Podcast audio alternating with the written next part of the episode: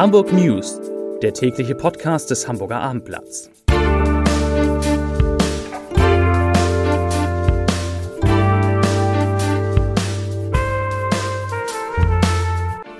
Herzlich willkommen. Mein Name ist Lars Heider und heute geht es um die Hamburger Corona-Neuinfektion, die im August schon auf einem Stand sind, die sie 2020, also im vergangenen Jahr, erst Mitte Oktober erreicht haben.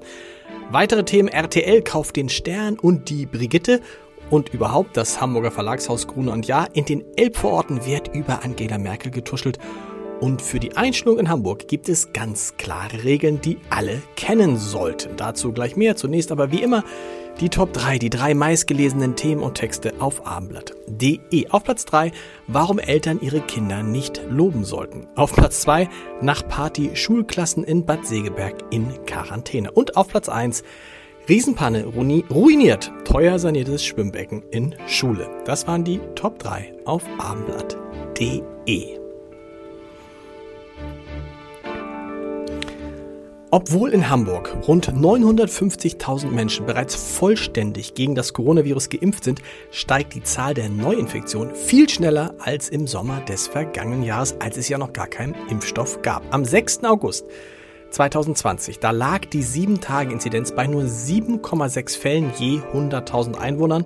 Am heutigen Freitag dagegen liegt sie bei 44,9. Dieser Wert wurde vor einem Jahr in Hamburg erst am 17. Oktober erreicht. Das heißt, die Zahlen aktuell sind der 2020er Entwicklung gut 10 Wochen voraus. Überhaupt ist die 7-Tage-Inzidenz in Hamburg so hoch wie in keinem anderen Bundesland im Moment und das, nachdem die Stadt monatelang im Kampf gegen die Pandemie zusammen mit Schleswig-Holstein am erfolgreichsten gewesen war. Auch dort in Schleswig-Holstein ist der Inzidenzwert mit 35,0 deutlich über dem Bundesschnitt von 20,4.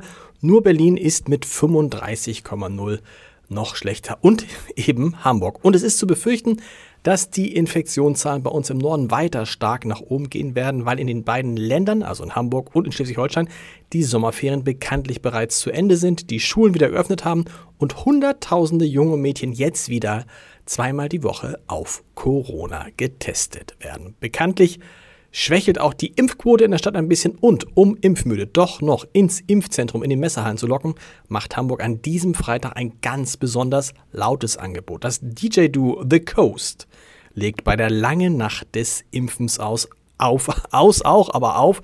Ab 17 Uhr soll vom Dach eines Tourbusses die Musik von den Messerhallen bis ins Schanzenviertel schallen und Musikfans anlocken und am besten auch gleich Impfwillige, denn bis 22.30 Uhr wird noch geimpft, ohne Termin, aber eben mit Musik.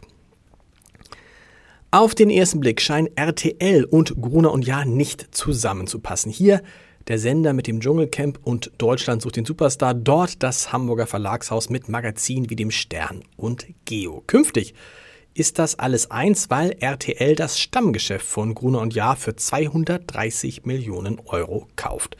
Bertelsmann-Chef Thomas Rabe, zu dem beide Unternehmen gehören, gehören, hat bei der Verkündung der Übernahme ein klares Bekenntnis zum Standort Hamburg abgegeben. Wörtlich sagte er, ich zitiere, Gruner und Jahr bleibt in Hamburg, Hauptsitz und Namen tasten wir nicht an. Zitat Ende. Das ist eine gute Nachricht für die 2000 der insgesamt zweieinhalbtausend Mitarbeiterinnen und Mitarbeiter von Gruner, die von dem Verkauf betroffen sind. Offen ist allerdings, wo in Hamburg die Journalisten und Verlagsmitarbeiter künftig sitzen werden. Die Zentrale am Baumwall, die hat Gruner und Jahr an den Immobilienkonzern Tishman Speyer verkauft und ist dort nur noch Mieter und wollte ja eigentlich schon in diesem Jahr in die Hafen City umziehen. Das Projekt scheiterte.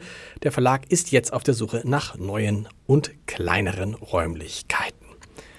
Kommen wir zur schönsten Geschichte des Tages. Das Bundeskanzleramt, Bundeskanzleramt dementiert deutlich und immer wieder, aber das hilft nichts. Das Gerücht, dass Angela Merkel nach dem Ende ihrer Kanzlerschaft nach Blankenese ziehen wird, das hält sich hartnäckig und es bekommt, wie es sich bei, hast du schon gehört, Flüstereien halt so ist, immer neue Nahrung. Jetzt hat der Modedesigner Guido Maria Kretschmer, der die Kanzlerin nach eigenem Bekunden sehr schätzt und selbst vor zwei Jahren von der Spree an die Elbe eben nach Blankenese gezogen ist, gegenüber der bunten Fachpublikation OK ausgepackt, dass Angela Merkel wohl in Berlin alles einpacke, denn eine Nachbarin habe ihm verraten, ich zitiere, wir haben bald die absolute Sicherheit, Herr Kretschmer. Ich möchte nicht zu viel sagen. Die Kanzlerin kommt, sie setzt sich hier zur Ruhe. Stellen Sie sich das mal vor, wie die Geschichte weitergeht.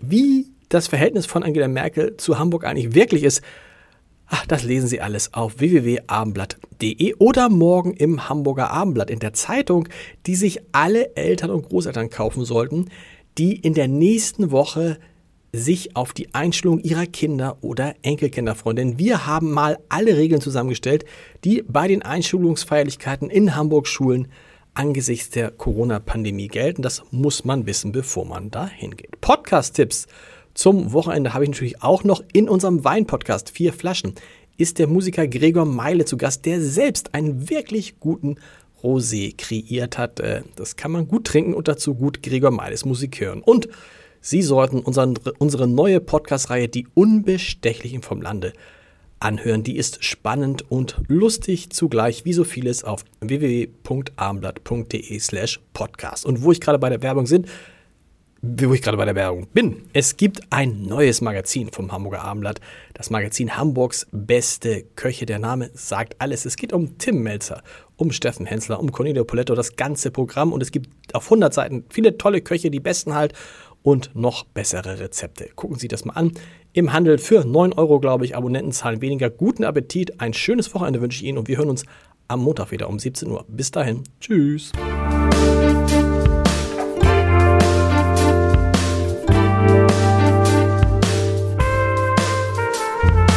Weitere Podcasts vom Hamburger Abendblatt finden Sie auf abendblatt.de slash podcast.